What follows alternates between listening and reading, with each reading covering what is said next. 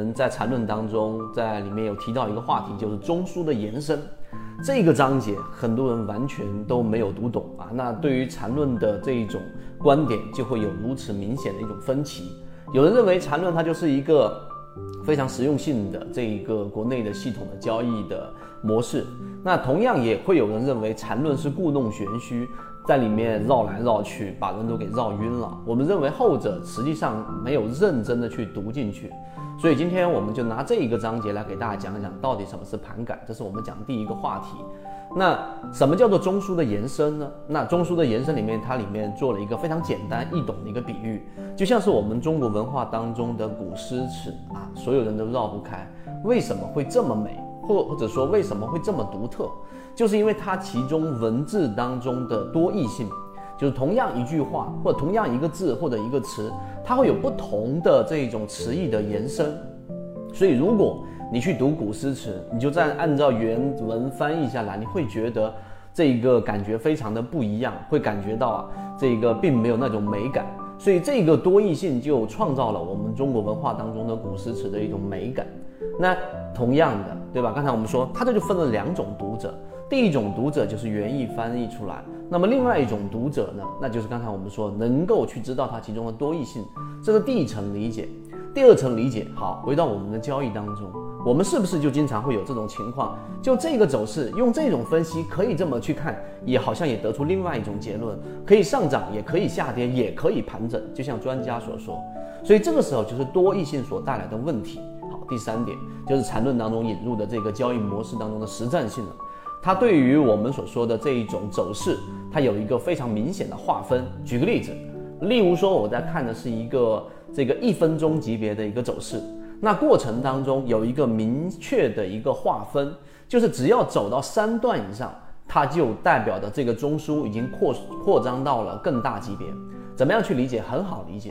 一分钟走势只要三段以上，它就能形成一个五分钟走势，这一点能理解。那三段五分钟以上的走势，就自然会形成一个中枢。圈子有完整的系统专栏、视频、图文讲解，可以帮助大家建立完整的交易系统。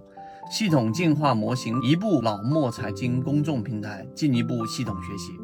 这一点也好理解。所以，当九段以上的一分钟走势已经形成，就意味着啊，就这里面就要有一个限制，就意味着它已经从一分钟级别往上去进行了一个扩张，就不要在原有的级别上去不断的去在里面纠结，或者说是去等待，因为它已经扩张到了更大的级别。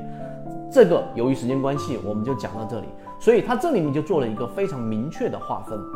那最近在我们圈子当中，我的朋友圈里面发了一段很简短的文字，里面所说的就是我们在交易过程当中或者生活当中，我们从来没有遇到过任何一种真正意义上的零和博弈，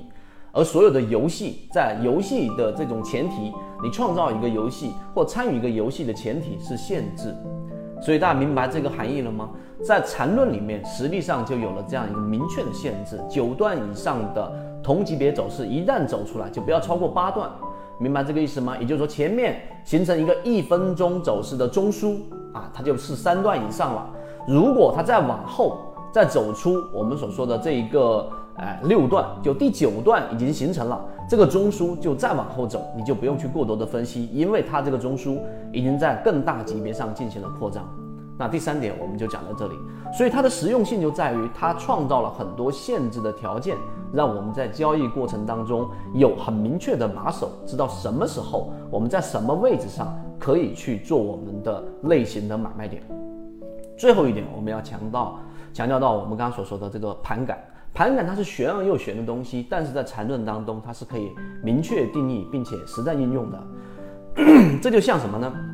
这就像我们刚才说的，不同的级别啊，就相当于是你在看不同的。这一种类型的三轮起伏，层层相连。它这里面还讲了一个概念啊，这里面我就不深入去讲了。实际上，所有的不同级别走势，它就相当于是一个中枢以及中枢与中枢之间的连接的一幅长卷。那你明白这个意思之后，就在这三轮起伏当中，你要最后做到的最终目的。并不是在逻辑圈子里面不断的打转，就像刚才我们打那个比方，在诗文当中，你不断的在原文当中用逻辑去推演这一首诗为什么这么去写，而是到最终可以做到我们一直在讲的一个关键词，叫做肉眼识别。实战当中，我再把它拉到更更更实战的这个层面，那就是当我们看到我们鱼池当中的标的出现在某一级别上的背驰的时候，实际上你会知道，可能在不同的级别，在小的级别可能十五分钟级别，在大的级别可能在周线或者日线级别上，它发生了什么样的走势。在当下这个小级别能够预示或者说是预判未来的一个大概率走势，那这种情况之下，在交易你就有了所谓的盘感。